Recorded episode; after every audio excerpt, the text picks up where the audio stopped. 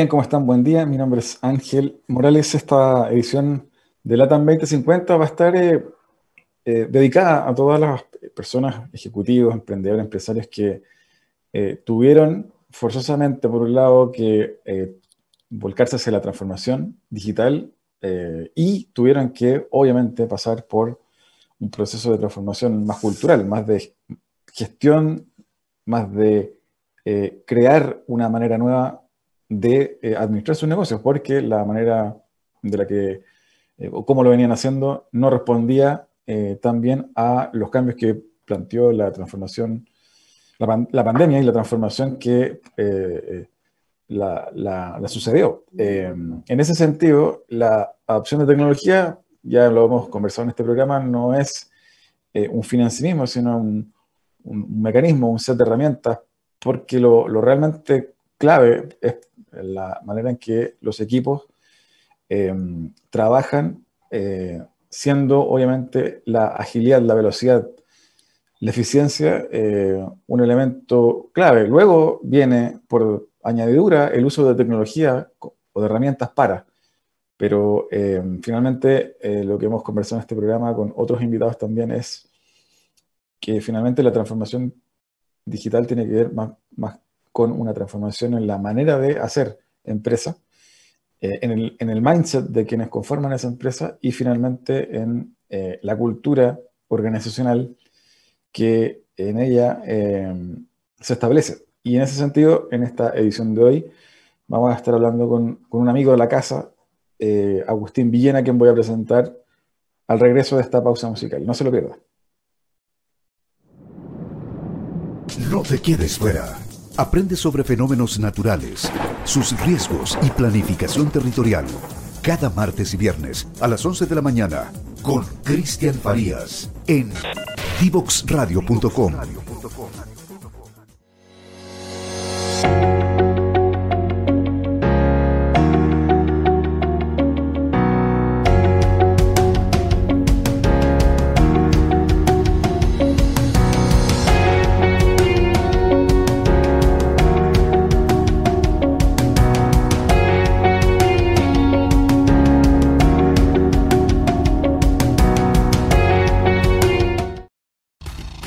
quieres fuera.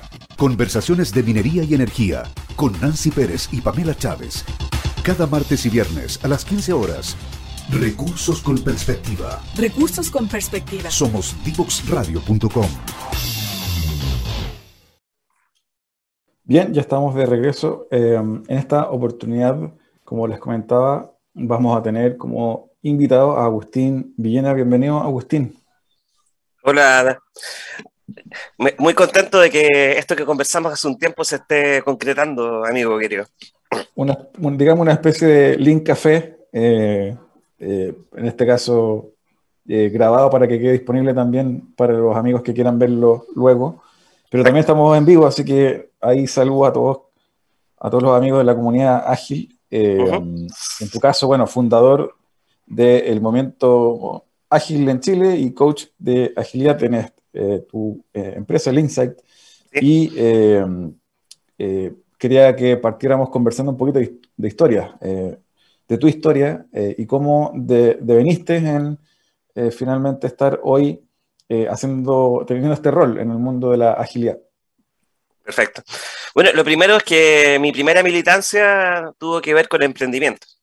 Así que pero ahí nos conocimos también, de hecho, en ese mundo, ¿no? Ese mundillo del emprendimiento de las incubadoras de empresas, ¿sí? Todo ese mundo de los, de los locos que siempre están pensando cómo cambiar el mundo a través de un emprendimiento a la vez. Eso fue el año, parte del año 98.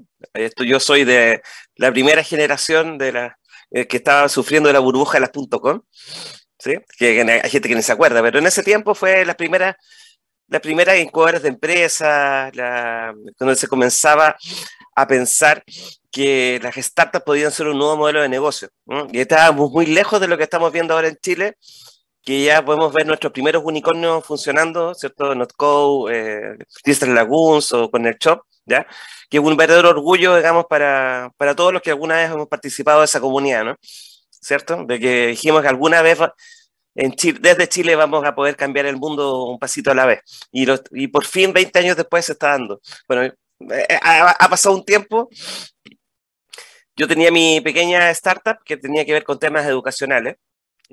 yo me conseguí uno de los primeros capitales semillas que entregó la Corporación de Fomento, Corfo, acá en Chile, eh, que fue de hecho, ahí partió mi experiencia, justamente en temas de agilidad, porque Corfo, de los 50 mil dólares que me, entregó como subsidio, me obligó a gastar 30 mil, no, perdón, me equivoqué, 20 mil me lo tuvimos que gastar en un estudio de mercado. Y según el estudio de mercado, eh, nuestro emprendimiento hubiera sido tan exitoso que yo debería tener en este momento una mansión en Miami por lo menos. ¿ah?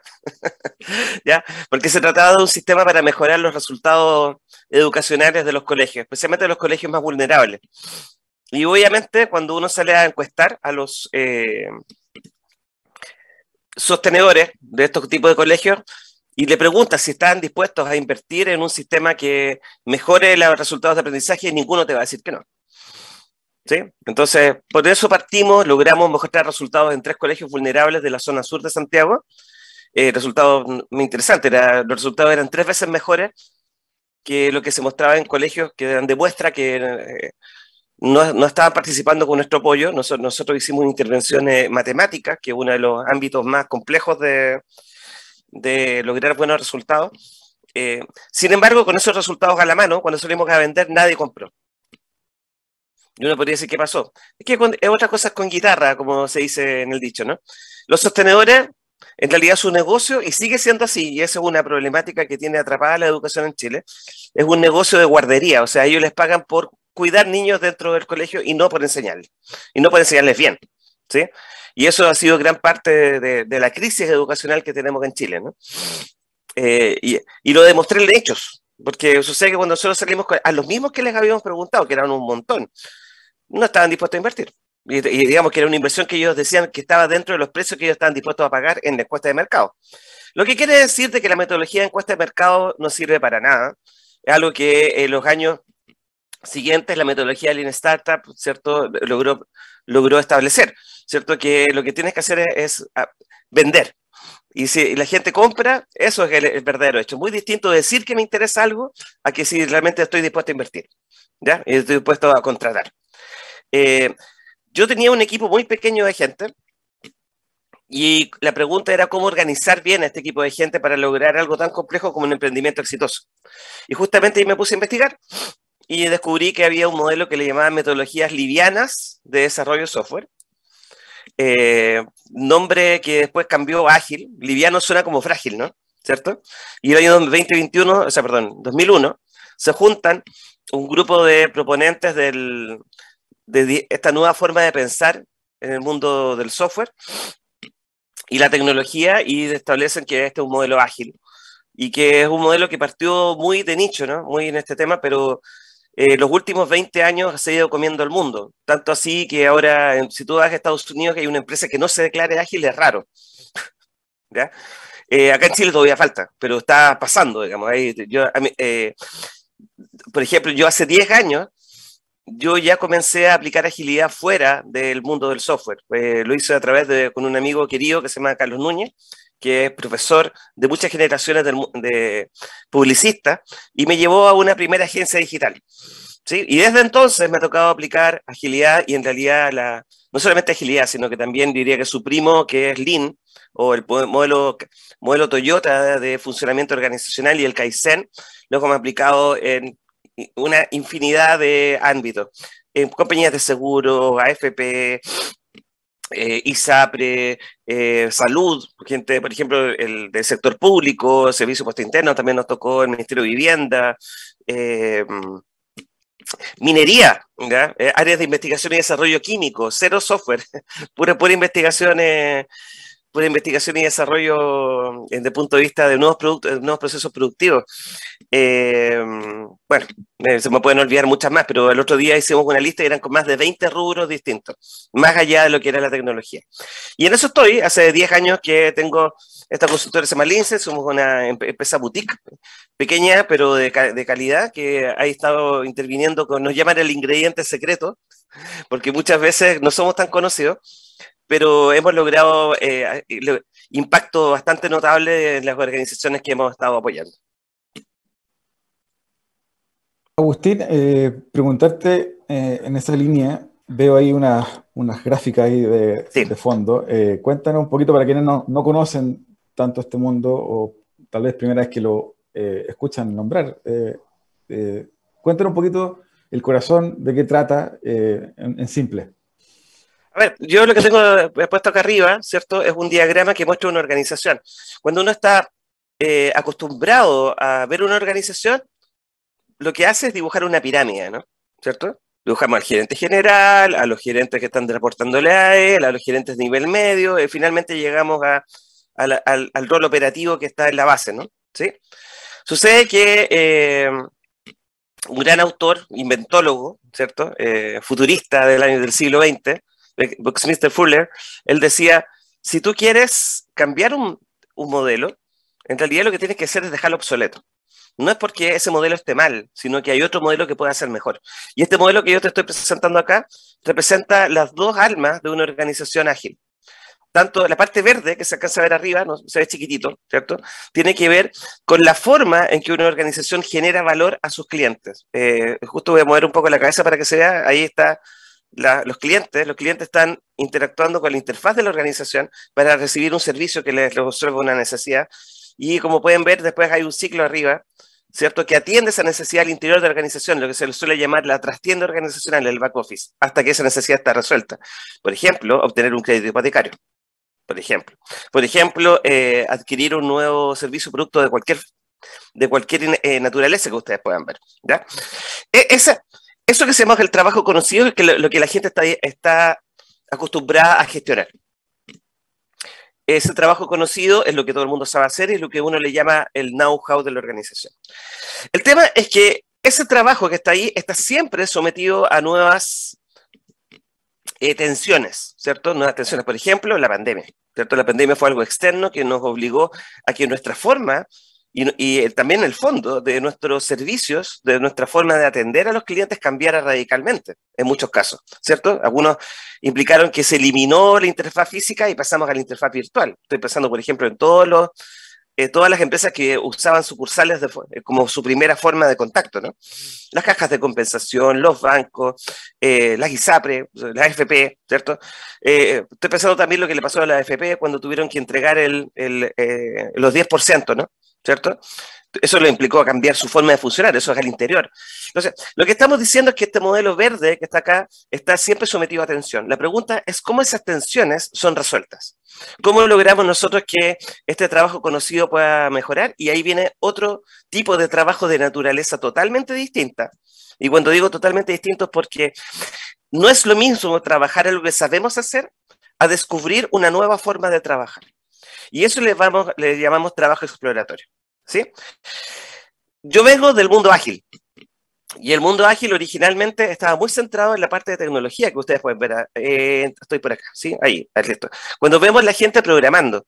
Pero esa parte de tecnología ¿cierto? Que hicimos más eficiente con el modelo ágil. Ahí ustedes recordarán, y algunos probablemente conocen metodologías como Scrum, ¿cierto? Que organiza la organización en células, ¿cierto? Células que están orientadas a que antes todos los cambios de mano y toda la burocracia se logran simplificar, porque ahora tenemos todos los roles en un solo lugar y por lo tanto pueden interactuar más rápido. Ahí lo que estamos haciendo es que la función tecnológica mejore. Pero la pregunta que yo me hago es, ¿para qué es la tecnología? Y la tecnología en realidad no debe existir para nada más que para que la, la propuesta y la entrega de servicios a los clientes sea cada vez y ojalá exponencialmente mejor. ¿Cierto? Ahí viene el punto. Eh, y sin embargo, vemos que muchas organizaciones la tecnología es como un chiche. O sea, como tiene como dos roles. Un primer rol es como un chiche, es lo que yo salgo a vender en, la, saco a venderle la publicidad y digo, oh, y sacamos esta nueva app, etc. Y otro rol más tradicional y bastante menos glamuroso es actuar como los gaffiteros organizacionales, ¿no? Que desgraciadamente es el rol de origen, ¿ya?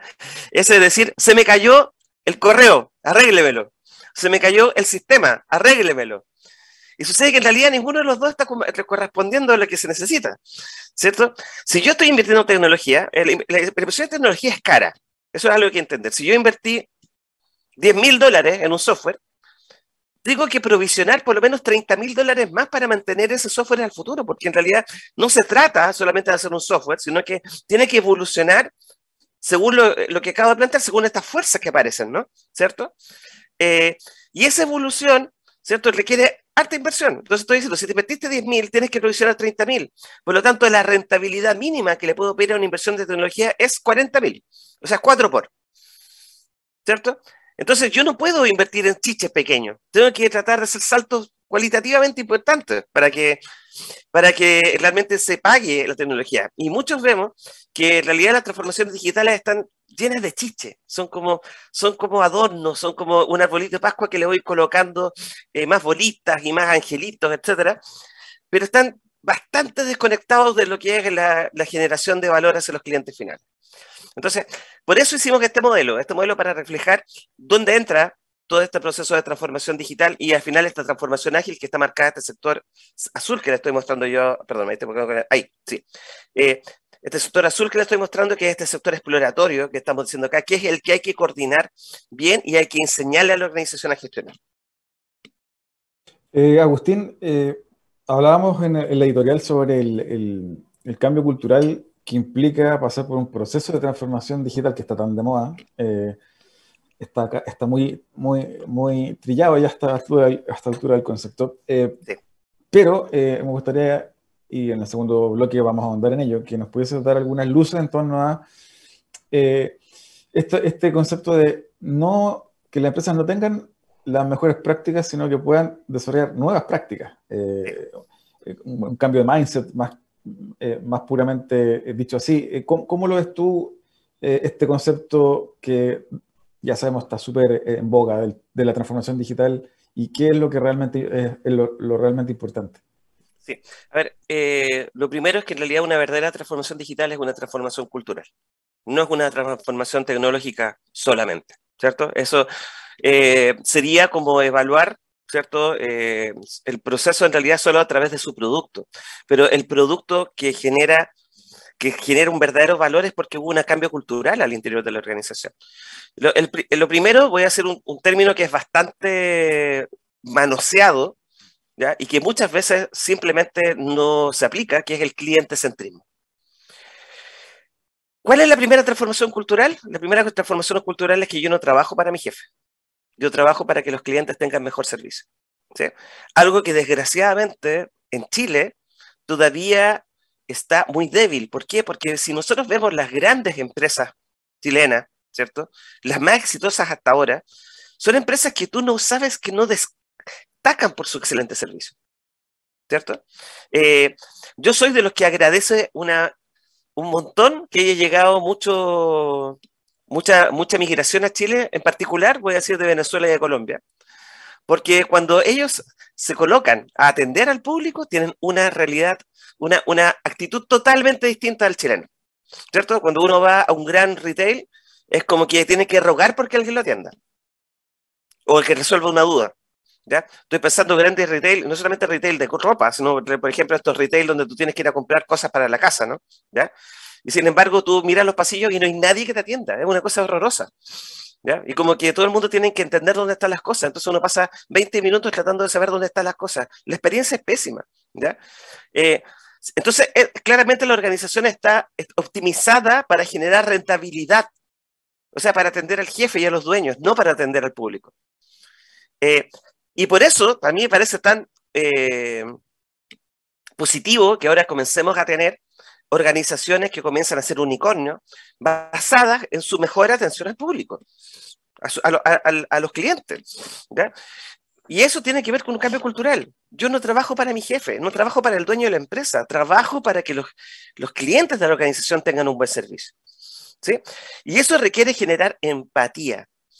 ¿Por qué? Porque sucede que los implica que los líderes, en vez de estar preocupados de atenderse a ellos mismos y atender a su jefe, volvemos, están orientados a alinear a su gente, a preocupar a sus eh, dependientes o colaboradores, ¿cierto?, en cómo entregar un buen servicio. Y si tú lo piensas bien, volvemos al tema de transformación digital, las áreas de tecnología regularmente están lejísimos de los clientes. Están bajo ocho capas, es como una cebolla, ¿cierto?, que están en el centro de la cebolla. Están muy lejos. Entonces, y eso es algo que hay que romper, porque en realidad la tecnología tiene que estar muy de cara a, la, a la experiencia, ¿no? ¿Cierto? Entonces, ahí hay que romper muchas capas organizacionales para llegar a eso. Para eso funciona este modelo, de hecho, en el modelo azul que tú puedes ver, te das cuenta que el modelo azul es transversal al, trabajo conocido. Te das cuenta que está tanto atrás como adelante, porque muchas veces hay que mejorar lo que está atrás para que lo adelante se vea mejor. Cuando tú ves problemas de calidad, cuando tú ves problemas de lentitud, es porque hay un problema que está pasando adentro. O sea, en los procesos internos se atrasan las cosas, en los procesos internos porque la calidad del producto no llega a ser la correcta. Y obviamente eh, la guinda de la torta es la experiencia que está de cara al cliente. ¿Cierto? Que, el punto de contacto, pero si yo trato de maquillar el punto de contacto, ¿cierto? No va a alcanzar, porque hay cosas atrás que hay que arreglar también. Y para eso tenemos que tener una mirada transversal implica colaborar con gente de otras disciplinas. Entonces también tiene que haber apertura mental a crear nuevo lenguaje. ¿Cierto? Eh, esta estructura es bien importante hacer esta diferencia. El trabajo conocido puede funcionar de la forma eh, jerárquica que nosotros conocemos ahora, de esta forma eh, estructurada, basada en silos, que se, que, se, que se dan la mano uno a otro. ¿Por qué? Porque eso está organizado a través de un modelo estructurado y por eso que sea tan estructurado que permite que sea automatizable. Porque este trabajo conocido es el que podemos automatizar, ¿cierto? Pero el trabajo exploratorio hemos descubierto que en realidad necesita un mix no solo de disciplinas, sino también de distintas jerarquías. Los mejores equipos que yo he conocido es donde hay gerentes, hay gente de mandos medios y también hay eh, operarios de distintos niveles trabajando juntos, como un solo equipo. Y se rompe la jerarquía, ¿cierto? Este modelo que algunos le llaman la redarquía, ¿cierto? Entonces, esta redarquía necesita, ¿cierto? Generar distintas miradas, tanto la mirada más de detalle, ¿cierto? Más operaria, con la mirada más general o estratégica de un líder, pero trabajando en el mismo equipo. No, pueden estar haciendo este, este, tema del compra huevos, ¿no? De pasar la cosa mano en mano. Eso requiere, ojo, bajar el ego, porque dice, ¿cómo yo voy a trabajar como gerente? No trabajo con mis pares, ¿cierto? Yo tengo que trabajar con, ¿cierto? Ahora con operarios. Oh, bueno, es parte de lo que necesitamos por una organización que necesita agilidad, quiere decir adaptarse de forma oportuna y rápida a las nuevas condiciones que encontramos en el mercado. Y ojalá no solo adaptarse, sino que también proponer el cambio al mercado. ¿Sí? Agustín, te quiero invitar a una breve pausa musical para que al regreso volvamos a, retomar la conversación en torno también a los desafíos de la agilidad, a los desafíos de las organizaciones, a lo que viene en este mundo del teletrabajo post pandemia. Así que vamos a una breve pausa y ya estamos de vuelta con Agustín Villena.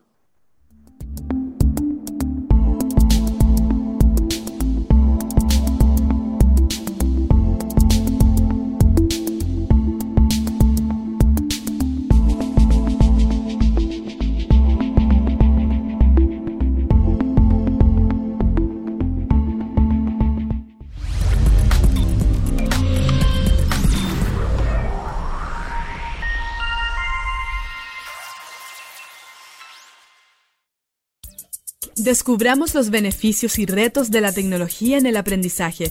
Escúchanos cada lunes y miércoles a las 15 horas en Tareas de Tecnología. Desafío para la próxima clase con Nicolás Soto. En divoxradio.com. Bien, ya estamos de regreso. Seguimos con Agustín Villena. Agustín, para entrar eh, ya en materia, tierra derecha, eh, cuéntanos un poquito ¿Cuáles crees tú que fueron los principales desafíos que obligó la pandemia a eh, asumir por parte de la, gerencia, de los planes gerenciales, de los tomadores de decisiones, los que lideran equipos y que se vieron enfrentados de golpe a tener que hacer eh, su trabajo, digamos, de una manera nueva porque eh, nos fuimos todos los que pudimos a, nuestras casas a trabajar. Voy a, fíjate que mientras me iba preguntando se me armaban dos caminos en la cabeza. Uno, hablar desde la inmediatez o hablar desde lo importante. Eh, la inmediatez obviamente tenía que resolver el problema de la gestión de los equipos, ¿cierto? Eh, ahora no los voy a ver cara a cara, ¿cierto? No voy a poder pasar por las oficinas mirando si la gente estaba trabajando o no. Eh, hacer estas típicas reuniones eternas, ¿cierto? Entonces, lo primero fue que se virtualizó el equipo y tuvimos que comenzar a eh, conectarnos a través de esta herramienta como el Zoom, el Meet o las otras herramientas que se utilizan para el Teams, ¿cierto? Que son las clásicas que se utilizan para este tipo de trabajo.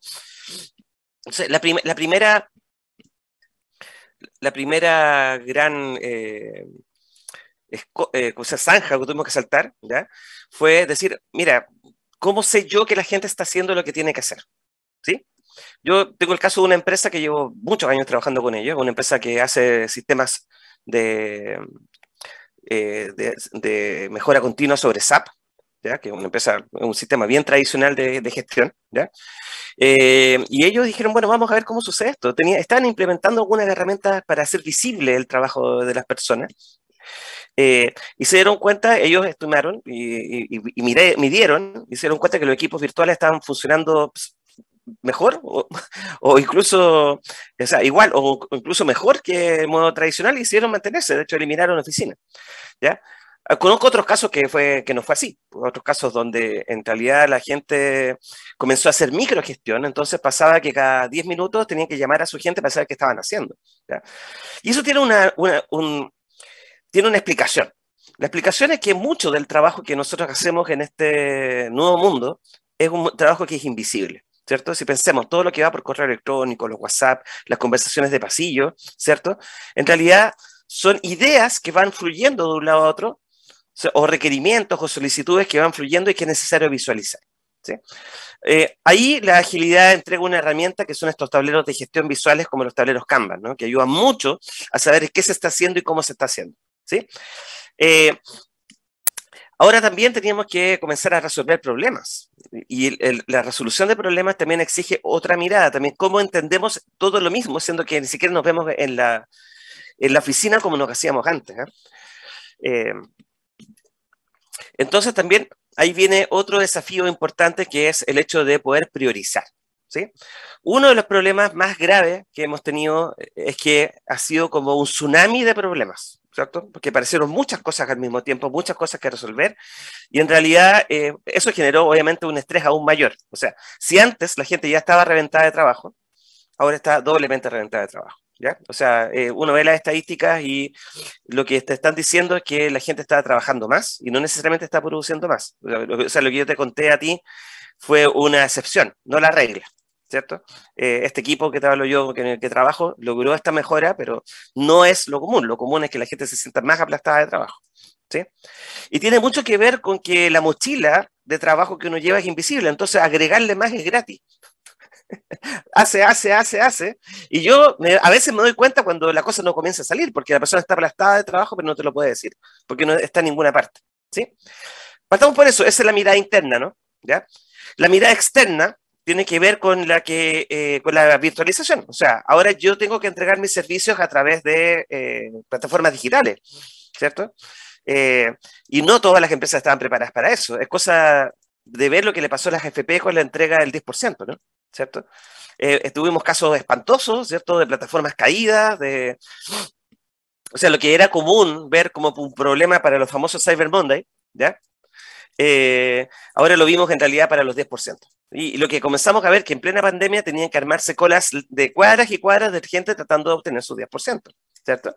¿Ya? Entonces ahí vemos también otro tremendo desafío, o sea, cómo yo virtualizo, ¿cierto? Eh, y entrego con la misma estándar de calidad lo que antes entregaba en las sucursales. Uno podría decir que la sucursal cumplía un rol de atender a aquellas personas que quizás son menos letradas en, lo digital, pero también cumplían un rol de resolución de problemas que nadie más podía resolver. ¿Sí? O sea, piensa, de repente, si yo no, si a mí no me atienden bien y yo estoy pegado al teléfono arreglando un problema y me pasan de una o dos o tres esa experiencia, ¿ya? Que esta era tan típica a través de los call centers, bueno, y de repente sabes que más yo tengo que ir a una sucursal para que alguien frente a mí me resuelva este problema. Imagínense, eh, eso yo creo que todavía es un tema por resolver, ¿sí? Eh, tenemos el caso de los retail, ¿cierto? Tenemos retail nativos digitales, Mercado Libre, ¿cierto? Que ha florecido de una forma impresionante. Eh, Amazon por los palos está comenzando a llegar a poner bodega de distribución acá en Chile, ¿cierto? Y vemos a los retail tradicionales que estaban acostumbrados a ser reyes y señores, ¿cierto? Con una situación muy compleja, porque no tienen el estándar de adaptación que tienen los otros, ¿cierto? Esa, esa agilidad que estamos diciendo, ¿cierto? ¿Ya? Y ahí quiero plantearte un desafío, o sea, te acabo de plantear los desafíos como que son con nivel de síntomas, ¿no? O sea, como la fiebre, el dolor de cabeza, etcétera, pero ¿cuál es la enfermedad que está debajo? La primera enfermedad que te planteé eh, es que afecta principalmente el trabajo conocido que está acá, esta zona que yo te pinté verde, es el exceso de demanda y es que todo esto está como congestionado, está como a punto de infartarse, si fuera un sistema eh, circulatorio, ¿no? Siempre estamos llenos y con exceso de trabajo, ¿sí? Eh, pero por otro lado también tenemos que considerar cómo nosotros salimos de esta situación. ¿sí? Acá una de las grandes influencias que nosotros hemos tenido es el Kaizen japonés, ¿cierto? El Kaizen, esto del cambio para mejor, la filosofía de que cada día ser un poco mejores que el día anterior, el, 1%. Ya hay preguntarse lo que, dices, lo que decías tú, ¿cuánto de, ese, ¿cuánto de ese mucho trabajo, de esa mucha cantidad de trabajo, efectivamente genera valor? Eh, muy poca. ¿Ya? Ese es justamente un tema, porque fíjate que nosotros hemos medido a ver, voy a plantear, voy, a poner varios elementos que son, porque estoy tratando de ir más hacia la, hacia la raíz, ¿no? ¿Cierto? Debajo de muchos de, esos problemas de, ese exceso de trabajo y picoteo y mucho, mucho roce organizacional con mucha... El roce, ¿cierto? Es pérdida de energía, ¿cierto? Esto es un concepto físico, ¿cierto? Eh, mucho de ese trabajo regularmente se explica por un concepto clave en, los, en los flujos de organización se llama la demanda por falla. La demanda por falla es aquella que se genera porque lo que entregaste antes no estaba bien entregado. O no era buena de calidad, o llegó tarde, ¿cierto? O no era, eh, o no era de las expectativas que el cliente te solicitó. Estoy hablando de la experiencia. que la experiencia yo la puse adelante y por dentro dije, mira, enfermedades típicas, la calidad no es lo que se pidió, ¿cierto? ¿Ya? O estamos sobrepasados de, saturados de trabajo y por lo tanto, como estamos saturados de trabajo, es muy lento. Ayer me pasó, yo fui a un restaurante que siempre vamos, ¿ya? Y sucede que fue increíblemente lento. Tienen una cola gigante a la, a la entrada, que uno está acostumbrado a decir, en realidad, si me gusta el restaurante, yo, yo eh, estoy dispuesto a esperar. Pero una vez que me presentaron en la mesa, tuve que esperar el mismo tiempo. Dije, eso no corresponde, pues si yo ya estoy dentro, es porque tengo capacidad. Y ahí te das cuenta que tenía mucho más mesas de las que podían atender. Entonces mi señora se levantó y le dijo al gerente, ¿sabes qué? Nunca me habían atendido tan mal. Y fíjate lo que hizo el personaje. ¿A quién la atendió? No, no se trata de que me atendió. El chico que me atendió, me atendió lo mejor que pudo. Eres tú como gerente el que está sobrevendiendo tu organización. Me hiciste, me hiciste esperar media hora afuera, pero me hiciste esperar media hora adentro, y eso no te lo acepto. Y eso es culpa tuya, como gerente. En realidad es porque tú tienes que ayudar a hacer que la cosa sea más fluida. ¿sí? Ahora, para resolver eso es justamente lo que te planteo yo que viene el otro punto. El otro punto es que tienes que tener espacio para reflexionar, espacio para mirar, espacio para analizar, espacio para diagnosticar. ¿sí? Muchas de las transformaciones digitales que nosotros vemos en este instante son transformaciones que nacen simplemente, nosotros le llamamos que son ideas como conejos sacados de un sombrero de mago, porque al jefe se le ocurrió. Los gringos tienen un dicho que se llama el HIPO, que es Highest Pet Person Opinion, o sea, la, opinión de la persona mejor pagada y la representan con un hipopótamo, ¿cierto? HIPO. ¿Ok? ¿Ya? Y sucede que la idea que se le ocurrió al jefe cuando andaba en un asado con sus amigos, otros gerentes, de que había que hacer una transformación digital y que había que hacer células ágiles y todo ese tipo de cosas, eso hay que aplicarlo. ¿Por qué? Porque al jefe se le ocurrió. Y realmente te das cuenta que no hay un diagnóstico claro de para qué. Entonces, tú eso suponer, si un tratamiento médico se hiciera de la misma forma, tú no puedes esperar que la persona se mejore. Uno sabe que un tratamiento médico con un buen diagnóstico aún así puede fallar. Imagínate cuando el diagnóstico es malo. Entonces, ahí viene otro tema. A ver, hablé al principio de la transformación cultural, ¿cierto? Transformación cultural, esto tiene que ver con el hecho de, eh, abrirme a empatizar con las con las eh, necesidades de, mis clientes, abrirme a trabajar de forma transversal dentro de la organización con distintos niveles, pero también tenemos que abrirnos a aprender algo que ya no es tan emocional, sino que es un poquito más sistémico, más metodológico, que es el método científico. O sea, si uno piensa cómo los doctores atienden, estoy diciendo que en realidad yo creo que si algo hemos aprendido este, con la pandemia es lo lejos que se encuentra la medicina del resto de las disciplinas del mundo humano, ¿cierto? O sea, lograron algo impresionante. Si antes el ciclo de vida, o sea, perdón, el ciclo de desarrollo de vacunas era de cuatro años, ahora lo lograron en ocho meses. Y eso lo hicieron de una forma súper sistemática. No fue que sacaran al tuntún, se me ocurrió que esto podía ser una vacuna, sino que haciendo pruebas, sacando información, eh, tomando decisiones de hacer, de hacer validaciones, de validaciones en distintos niveles, hacer paso a paso el proceso, ¿cierto? Con mucho foco, con mucho estrés, y lo sacaron adelante. Y ya por eso, fíjate que ya un año y medio después, ya, yo lo, conversaba con un amigo de Estados Unidos el otro día, y nosotros ya tenemos tres vacunas. ¿Ya? Entonces, podríamos aprender un poco de ellos, ¿no? O sea, acá yo me saco el sombrero frente al mundo de la salud, ¿ya? Porque son los que tienen más desarrollado el pensamiento científico, en el sentido de decir, mirar la realidad, ¿cierto? Eh, reflexionar sobre ella, analizar las causas, diagnosticarlas y en base a eso elaborar, ¿cierto? Eh, tratamientos que puedan ser efectivos, sabiendo que en realidad existe una, una probabilidad de que no lo sean porque estamos frente a incertidumbre. ¿sí?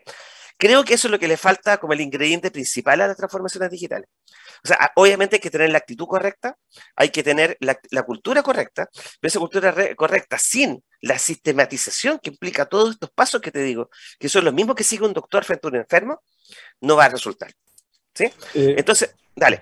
Sí, no, te quería, te quería pedir en esa línea para ir, ir, para ir redondeando eh, un poco lo que hemos ido reflexionando en el anterior y este, este eh, segundo bloque.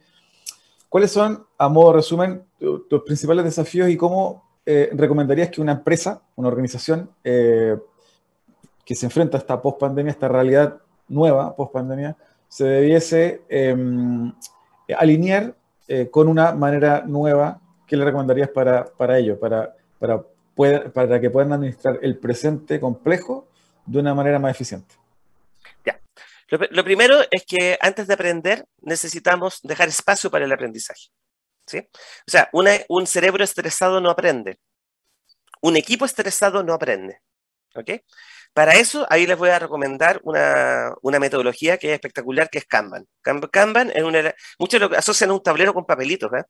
Pero en realidad esa es la herramienta. Lo que busca Kanban es que el flujo organizacional sea sano y comencemos aquí esta, esta carretera organizacional que está siempre con tacos, eh, estresada, con la gente tocando, tocando eh, la bocina, ¿cierto? Y todo muy estresado, bajarle las revoluciones, bajar la cantidad de autos, diciendo, ¿sabes qué más tenemos que hacer? hacer nuestros compromisos en base a la capacidad que sé que tengo. Y una vez que libero capacidad, y dejo espacio, ocupar ese espacio para el aprendizaje sobre cómo estamos trabajando. ¿Sí? Y aquí les voy a decir algo. Eh, obviamente, la labor de un coach es acelerar ese proceso. ¿Sí? O sea, porque de alguna forma nosotros nos usamos mucho la metáfora del Cherpa, ¿no? Cuando van los eh, montañistas al Everest, ¿cierto? Tienen el, eh, el, apoyo de expertos que les ayuden. Pero es decir, no se compren a nadie que les diga esta es la receta yo digo, lo primero es hacer desestrés, se les doy una posible solución, puede haber otra. ¿Ya? Eh, y después de eso, dejemos espacio a la reflexión y después de la reflexión, aprendamos el método científico. Eh, en vez de escasarnos con armar células por todos lados, tratemos de entender que lo que estamos tratando de hacer en realidad es tener una mirada transversal para reflexionar, analizar, diagnosticar ¿cierto? ¿Cuáles son los problemas que presenta tanto nuestro servicio al cliente como la forma en que nosotros procesamos eso al interior de la organización? Y en base a eso decidir experimentos de mejora pequeños, a baja escala, que no estresen la organización, porque uno de los antipatrones, un antipatrón es una solución recurrente que no hay que aplicar, es lo que pasó en Santiago con el San Santiago. No se trata de cambiar todo de una sola vez porque eso genera más estrés. Lo que tenemos que hacer es pasito a pasito, sistemáticamente aprendiendo sobre la forma de trabajar. Eso es esencial en este trabajo de color azul que dije exploratorio. El trabajo exploratorio solo funciona bien si es que nosotros hacemos paso a paso. ¿Por qué? Porque si no funciona, ¿cierto? Este experimento, aprendo. Y ese aprendizaje lo puedo eh, capitalizar. ¿sí? Entonces, desestresemos aprendamos pasito a pasito. Y la otra recomendación, ah, usemos gente que haya pasado por este proceso antes, que tenga experiencia para que nos ayude a guiar este proceso, sabiendo que eso nos va a aumentar las probabilidades de éxito, pero no necesariamente nos va a hacer eh, exitoso. O sea, nosotros tenemos que poner nuestra energía en aprender, nosotros tenemos que poner nuestra energía en colaborar con otros, ¿cierto? Y tenemos que tener nuestra energía también en mantenernos siempre conectados con las necesidades de nuestros clientes finales. Agustín, eh, se nos va el tiempo, te quiero pedir que nos puedas recomendar Em, un libro o un par de libros o, papers que te parezcan interesantes. Ya, lo primero que recomiendo es que justamente tiene que ver con la clave de la reflexión, ¿cierto? Y una reflexión en colaboración. Eh, voy a, el libro póstumo de Humberto Maturana, que lo escribió junto con su socia Jimena Dávila, ¿cierto? Y fue editado por eh, el hijo de Jimena, que es Sebastián Gaguero, ¿cierto? Ellos son eh, ellos son de la empresa matrística, una empresa amiga, a la cual respetamos mucho y somos alumnos de ellos. ¿ya? Eh, el libro la, la Revolución Reflexiva.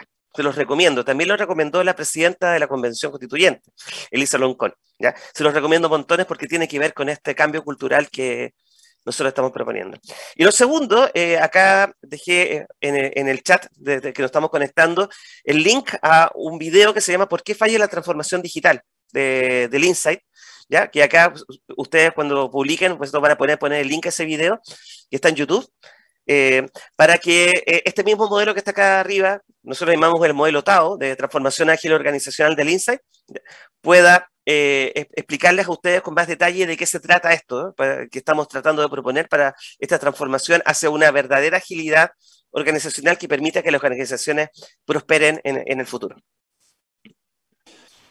Agustín, te quiero agradecer eh, infinitamente el tiempo y el, aprendizaje continuo que, transmites también en tus presentaciones, en tus charlas, en esta misma eh, experiencia eh, radial, digital y en esa gráfica, en esa gráfica que tienes montada atrás, que resume bien lo que conversamos hoy y que le dio más dinamismo a esta sesión. Así que muchas gracias por eso y por las recomendaciones hechas hacia el final. un, detalle, voy, a, decir algo sobre el costo. Eh, Pascal, ¿cierto? Un, gran, un gran pensador francés, cuando escribía una carta muy larga, decía, perdone lo largo, no tuve tiempo. ¿Ya? Lo que quiere decir que el poder de síntesis es algo que requiere mucha energía. La gente regularmente cree que los modelos sencillos son los modelos más baratos de hacer y es todo lo contrario. Este modelo tiene 18 eh, años de trabajo para lograr ser tan sencillo como te lo planteé. Entonces lo que estoy diciendo también es que es un buen trabajo siempre va a ir a atender a la sencillez, no a la complejidad. Perfecto, totalmente. Así que te, agradezco ese, ese aprendizaje traído al presente con eh, lo que conversamos hoy. Te mando un abrazo, espero tenerte en un futuro nuevamente en este programa. Así que encantadísimo. Eh, hasta pronto. Gracias. Nosotros vamos a una breve pausa para seguir eh, y ya ir cerrando esta edición de LATAM 2050. No se lo pierdan. Conversaciones sobre innovación y tecnología para llevar a Latinoamérica al siguiente nivel. Nos conectamos cada martes y jueves a las 9 de la mañana en Latam 2050 con Ángel Morales. Somos divoxradio.com.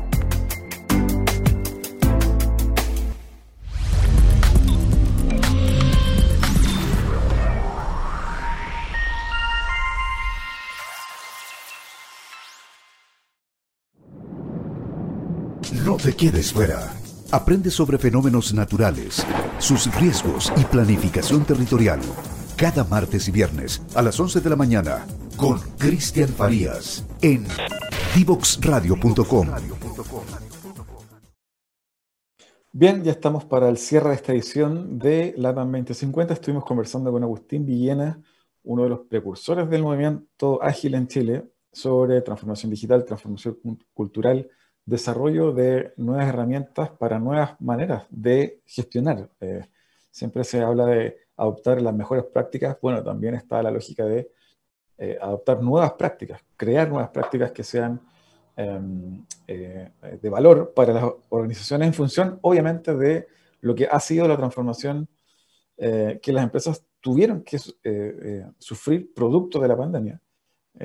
y para ello, obviamente, eh, la conversación con Agustín sirve de mucho. Para efectos de eh, tener el video que comentó Agustín, en el cierre pueden revisar el, link o pueden eh, en YouTube por qué falla la transformación digital. Agustín Villena, van a encontrar el video de 4 o 5 minutos para que lo revisen cuando quieran. No me despido antes sin, obviamente, em, recomendarles que visiten las redes sociales de Divox Radio, arroba Divox Radio en Facebook, Twitter, LinkedIn, YouTube, em, obviamente también www.divoxradio.com para que revisen los podcasts de las ediciones anteriores de este programa, LATAM 2050.